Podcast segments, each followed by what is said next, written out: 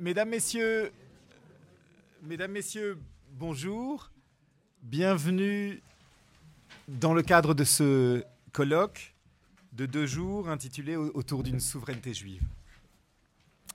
Il y a un peu plus d'un an, dans l'une de nos nombreuses discussions passionnées sur euh, l'avenir des Juifs, Danny Trom et moi établissions le constat, par bien des aspects banals, de la difficulté de parler d'Israël hors de deux modalités, celle du dénigrement ou de l'apologie. Dans la France, d'après la deuxième intifada, et plus généralement à travers l'Europe, une question que l'on aurait pu penser dépassée se posait à nouveau. La critique de la politique israélienne cédait toujours plus de place à des positions interrogeant la légitimité même du cadre politique israélien sans établir de lien avec les agissements de cet État. Des deux côtés d'une tranchée de plus en plus infranchissable, se disait soit un refus radical d'une souveraineté juive, soit un refus de ce refus, qui n'aidait pas à l'examiner et à le comprendre. C'est de ce premier constat qu'est né notre désir de tenter un pas de côté, rendu possible d'une certaine façon par la neutralité suisse. D'utiliser le prétexte d'un anniversaire pour poser une question à double détente, devenue difficile à poser pour des raisons différentes, à Tel Aviv comme à Paris.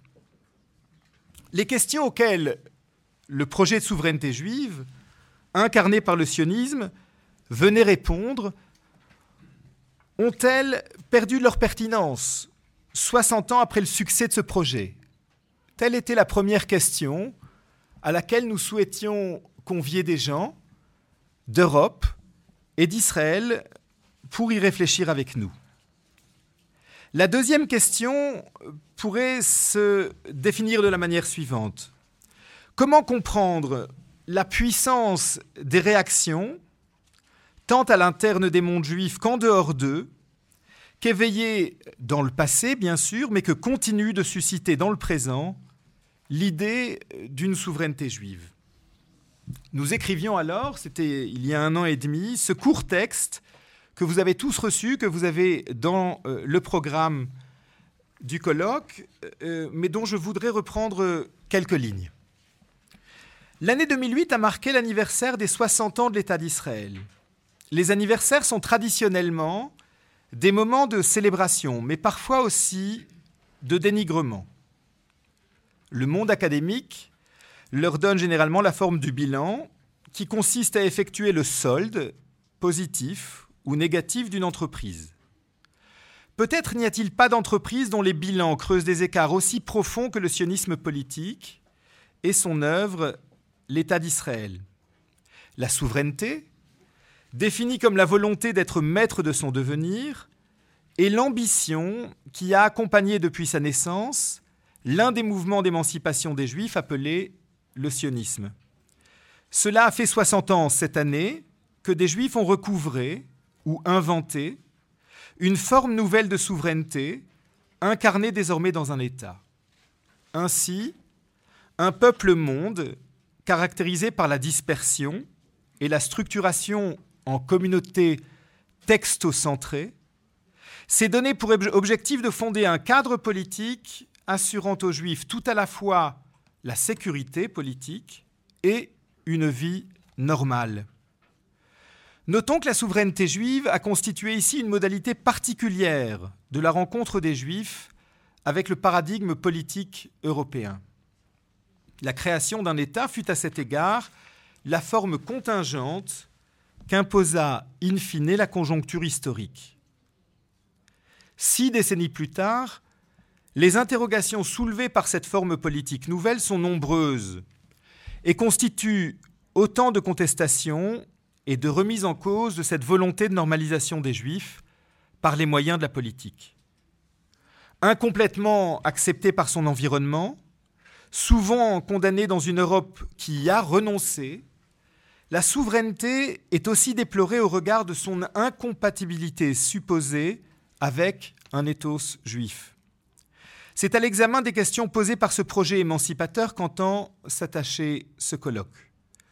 Le bilan auquel nous sommes dès lors appelés porte indissociablement sur l'État et sur les logiques dont il procède et qu'en retour, il reconfigure. En guise d'introduction à ces débats, je voudrais me risquer maintenant à une présentation synthétique, autant que faire se peut, des usages juifs anciens du paradigme politique. Cela afin de mettre en évidence l'origine des contradictions autour desquelles nous tournerons sans doute beaucoup lors de nos travaux aujourd'hui et demain. La politique est le domaine de l'autonomie, de la décision humaine, de la souveraineté d'un groupe qui se fixe à lui-même dans des cadres étatiques les normes et les règles de son fonctionnement. Pour la philosophie, l'origine du terme de souveraineté se trouve chez Platon, et il signifie simplement pouvoir. Il a pourtant également une genèse théologique, puisque la souveraineté signifie également le règne du divin. La pensée politique moderne, de Baudin à Hobbes, s'est occupée à gommer autant que possible cette origine religieuse d'un terme fondateur de la pensée politique. La religion, dans l'acception commune, relève de ce qui appartient au domaine du spirituel, de la croyance, de la conviction intime. Ces définitions et ce clivage, qui trouvent leur origine dans l'univers d'un christianisme d'apparition plus tardive que le judaïsme, sont-ils précisément pertinents pour ce dernier? Le judaïsme, ce premier apparu dans l'ordre des monothéismes, est d'abord et avant tout une révélation, où ce qui est révélé n'est pas un savoir théorique ou un message spirituel, ce qui est révélé, c'est la, loi qui fonde l'ordre social. Cette loi, constituée par un ensemble de 613 prescriptions, provient directement de la divinité et est supposée fonder un groupe qui devient, en se soumettant à elle, un peuple. On a là un nœud gordien de la suite d'une histoire plurimillénaire.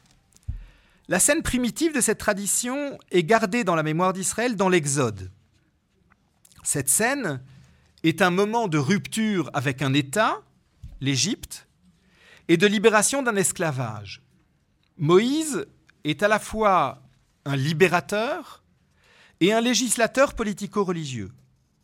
Une nouveauté indispensable de la pérennité de ce système tient au fait que la révélation et la loi divine doivent être consignées par écrit dans des livres déclarés sacrés puisqu'ils contiennent la parole divine. Le concept d'élection vient compléter ce dispositif. Il est, lui aussi, intrinsèquement lié à cette loi d'origine divine, l'élection signifiant précisément qu'un contrat lie la divinité à un peuple qui s'engage à respecter la loi qu'elle lui a imposée. Pas étonnant que dans cette construction, il y ait coïncidence linguistique entre le mot loi et le mot religion qui deviennent inséparables. Le judaïsme ancien a procédé donc à la redéfinition des rapports du juridique au politique et au religieux. Dans les régimes en place dans le Moyen-Orient Moyen ancien, les lois étaient, édictées par des pouvoirs dans des États qui avaient la charge de les faire respecter. La loi du judaïsme n'est plus liée à un cadre étatique, édicté dans un désert, elle est d'origine divine et donc affranchie d'un quelconque cadre politique. Elle est indépendante du maintien ou de la disparition de ce cadre. Une telle situation implique par ailleurs une façon originale et nouvelle de définir ce qui constitue Israël comme peuple. Ce ne sera pas, comme dans la plupart des peuples de l'Antiquité, par un territoire ou par l'allégeance à un roi que sera fondé le collectif. Ce sera par la religion loi et par elle seule. La possession d'une terre promise par la divinité, et d'ailleurs subordonnée au respect de la loi. Pour résumer ce que ces moments fondateurs introduisent en termes de relations entre le religieux et le politique, on peut dire la chose suivante. Contrairement à ce qui existait dans les systèmes religieux anciens, où les dieux étaient garants des alliances, le Dieu d'Israël devient le partenaire de l'alliance. En entrant en contact avec un peuple qui devient son peuple, le divin ne surplombe plus l'histoire, il y entre. La religion est dès lors éminemment politique et le politique éminemment religieux. Ce système de non-séparation entre le politique et le religieux, de symbiose idéale où l'humain est régi par le divin, par le truchement de guides inspirés, les prophètes, ne dure qu'un temps. C'est avec la constitution d'un cadre étatique plus stable, celui de la royauté biblique, que la question de la, relation entre le politique et le religieux prend un nouveau relief. C'est précisément en contrepoint d'un pouvoir politique désormais incarné par le roi, un pouvoir souvent arbitraire, qu'apparaissent les prophètes qui sont en quelque sorte un contre-pouvoir moral. On peut voir là une première forme de séparation du temporel et du spirituel. Au nom de Dieu, les prophètes exercent une fonction religieuse qui se révèle politiquement critique. Les prophètes sont la voix de la conscience d'Israël. La prophétie est en tout cas l'affirmation qu'il y a un au-delà du politique. La pensée, la pensée politique maintenant du judaïsme exilique souvent appelée de manière dénigrante euh, la pensée rabbinique, cette pensée qui se met en place progressivement autour de la disparition de l'État, est déterminée par plusieurs impératifs qui sont par bien des aspects contradictoires. Le cadre politique traditionnel ayant disparu, il faut désormais sauver l'essentiel, c'est-à-dire la loi, et permettre sa pérennité dans la dispersion. L'impératif politique qui s'imposa immédiatement était celui d'édifier un ensemble de lois suffisamment complexes pour qu'il puisse, en régentant tous les aspects de la vie quotidienne juive, se superposer aux, lois de tout autre État, formant ainsi le lien social d'un peuple désormais sans territoire. Pour cela, il fallait procéder tout à la fois un remaniement de fonds des institutions et des autorités en charge de la direction du peuple juif et créer les bases théoriques suffisantes pour leur donner une vraie légitimité.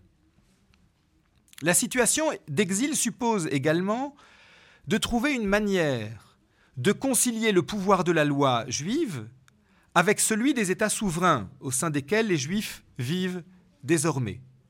C'est ce à quoi s'attache le traité Gittin du Talmud de Babylone, dans lequel s'énonce ce principe essentiel que vous connaissez sans doute, Dina demalchuta Dina, la loi de l'État et la loi. Un autre impératif qui apparaît avec l'exil s'explique par l'inquiétude profonde des rabbins de voir une nouvelle révolte juive mettre en péril définitivement le judaïsme, comme cela avait failli être le cas en 66 70 de notre ère, puis en 132 jusqu'en 135, lors des deux révoltes contre Rome. Le traité Ktubot, là encore du Talmud de Babylone, évoque pour se prémunir contre ce danger un triple serment que le peuple d'Israël aurait prêté à la veille de sa dispersion. Les trois engagements pris sont ne pas acquérir une autonomie nationale, ne pas entrer en masse et de façon organisée dans la terre d'Israël, même avec la permission des nations, ne pas se rebeller contre les nations. Tels sont les principes politiques fondamentaux que les sages d'Israël imposent au peuple juif pour s'assurer de la neutralisation du ferment messianique et apocalyptique qui continuait de gronder durant les premiers siècles de l'ère commune. La politique des sages consistait en quelque sorte à sauver l'essentiel, une loi hétéronome qui fonde un collectif qui se vit lui-même comme un peuple soumis à cette loi. Peuple sans État, communauté textocentrée, groupe vivant, quoi qu'il en soit, en situation de double renoncement à la souveraineté. Cette politique des sages a été assez profondément couronnée de succès. Une véritable foi en l'ultime rédemption messianique était sans doute universellement partagée à l'intérieur du judaïsme, mais toute forme d'activisme messianique, à quelques épisodes près, toute tentative visant à précipiter la fin par des moyens humains était profondément découragée. Cette construction fut d'une incroyable efficacité pour assurer la pérennité de la loi dans la situation de dispersion et celle d'un peuple devenu minoritaire, mais qui gardait une forte conscience de sa mission même alors qu'il était un groupe discriminé, méprisé ou persécuté. De fait, les Juifs vivaient simultanément sur le plan eschatologique et sur le plan historique. Sur le premier, le plan eschatologique, ils demeuraient pleinement persuadés qu'ils étaient en exil et priaient quotidiennement pour le retour en leur terre ancestrale, dont ils se languissaient. Sur le second, à l'exception des périodes de persécution active, ils se montraient réellement et profondément attachés au pays de leur dispersion. La modernité sera caractérisée par la pensée de l'autonomie, par le refus radical de l'hétéronomie et en conséquence par l'affirmation d'une compréhension radicalement autre de la souveraineté. La pensée politique de la souveraineté, en se fondant sur le principe de séparation rigoureuse entre le religieux et le politique, placer le judaïsme face à un défi sans précédent. Face à la modernité et à l'affirmation d'autonomie qu'incarne la laïcité, l'affirmation de, la supériorité de la position d'autonomie sur celle d'hétéronomie, la vieille construction juive exilique dont j'ai essayé d'ébaucher euh, une présentation rapidement, s'est trouvée profondément remise en cause. L'entrée dans la modernité des communautés juives d'Europe leur apporta des opportunités sans précédent, mais leur infligea également souvent des ruptures traumatiques et des transformations en profondeur.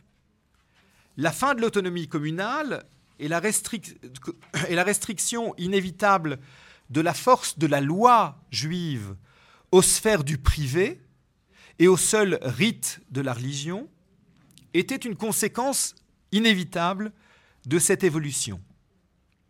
Une assimilation, pour reprendre ce terme utilisé souvent, sans cesse élargie dans les cultures environnantes, et de nouvelles idéologies visant à répondre à cette situation nouvelle.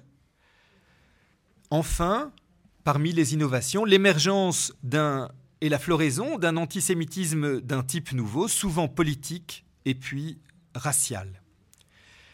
Mais la modernité est aussi le moment de la naissance de la politique moderne à l'interne du judaïsme. L'idée de l'autonomie du sujet, qui se traduit par le principe de la souveraineté populaire, reçoit dans l'intérieur du judaïsme une expression nouvelle qu'on peut résumer par l'idée du sionisme. Il y a plus qu'une coïncidence dans le fait que le premier État-nation moderne, né de la Révolution française, fut également le premier à doter les Juifs d'une égalité devant la loi, inimaginable dans la société d'ordre qui régnait auparavant. Les Juifs comprirent le lien intrinsèque entre l'État-nation naissant et leur émancipation. En échange de droits individuels, ils, devaient renoncer à leurs précédents droits collectifs et communautaires au moment précis où naissait la politique moderne. Ils devaient ainsi renoncer à un très vieil instrument politique.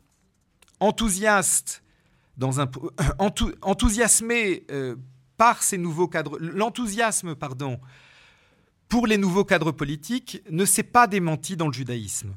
En France, puis en Allemagne, et dans les autres États desquels ils devenaient citoyens, les Juifs s'empressaient de voir une homologie entre l'idéal de l'État et leurs propres idéaux religieux. Les Juifs désiraient l'égalité des droits, cependant sans renonciation totale à leur identité, car ils tenaient les deux pour totalement et profondément compatibles. Les communautés juives organisées ne disparurent, ne disparurent donc pas, même si leur nature fut profondément transformée. La vieille unité de la loi juive, s'appliquant à tous les aspects de la vie, fut progressivement mise en pièces, mais partout se maintint une forme de direction juive collective, le paradoxe étant que des formes, de, euh, des formes nouvelles de politique juive sont apparues. La modernité remettait en question le précaire équilibre euh, que j'ai décrit auparavant et plaçait les juifs d'Europe face à un double choix. Le premier, celui de l'émancipation, consistait à faire entrer le judaïsme à l'intérieur de la sphère privée, de le confessionnaliser en quelque sorte. Ce faisant, c'était la dimension collective qui passait par la trappe, les Juifs semblant devenir entièrement les citoyens des États qui leur accordaient la citoyenneté. Une autre forme de normalisation et de politisation diamétralement opposée du judaïsme a été proposée.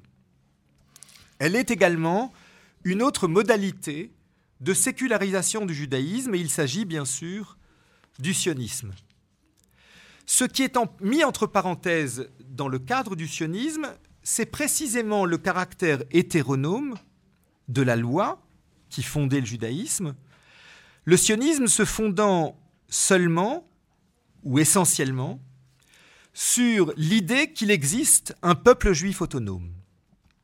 Le projet sioniste, en s'affranchissant de cette dimension ancienne, faisait émerger une dimension nouvelle de la réalité juive, la dimension nationale, où la nation était, où l'idée de nation était séparée de l'idée divine, chose inconcevable dans la construction ancienne. Ces deux voies de normalisation du judaïsme font apparaître des limites et des difficultés. Le premier projet, le projet émancipateur, dans celui-ci, la question est bien sûr comment faire pour maintenir une existence collective alors que le judaïsme est devenu une confession censée se cantonner à la sphère privée? Ces questions ne seront pas les nôtres dans les débats qui vont nous occuper durant ces deux jours. Le projet incarné par le sionisme pose une série d'interrogations qui seront, elles, au contraire, au cœur de notre colloque. Je les énumère rapidement et nous aurons sans doute à de nombreuses reprises l'occasion d'en parler. Quel lien la nation israélienne, advenue avant tout grâce à l'idée d'une souveraineté politique, maintient-elle avec le Ham Israël historique, le peuple d'Israël ancien, né, lui, de l'hétéronomie, et qui, comme nous le rappelle Léo Strauss, précède et excède le cadre politique israélien. En d'autres termes, la normalisation du judaïsme est-il un projet réalisable? Comment faire par ailleurs pour, en allant jusqu'au bout de la décision de souveraineté, faire coïncider État juif et État démocratique? Comment, dans ce cadre national nouveau, permettre l'égalité et l'intégration de tous que suppose cet idéal démocratique. Enfin, comment les pensées traditionnelles juives, chrétiennes ou musulmanes se confrontent-elles à cette souveraineté juive réaffirmée avec les problèmes qu'elle suppose C'est pour examiner ces immenses questions, et il est bien évident que nos débats contribueront principalement à mieux les cerner, plutôt qu'à y répondre, que nous sommes réunis aujourd'hui. Je voudrais, dès l'ouverture de ce colloque, remercier les personnes et les institutions qui l'ont rendu possible. Les conférenciers, d'abord, qui ont accepté, malgré l'inquiétude légitime que pouvait éveiller notre demande, d'examiner ces questions brûlantes, difficiles, et de le faire de manière posée. Merci donc à tous d'être venus de loin pour participer à cette réflexion collective. Il nous a paru important que chacun puisse s'exprimer dans sa langue. Le sionisme a revendiqué et est parvenu, indéniablement, à refonder une souveraineté linguistique de l'hébreu. Nourit Aviv l'a dit à sa manière dans le film que nous avons vu hier soir.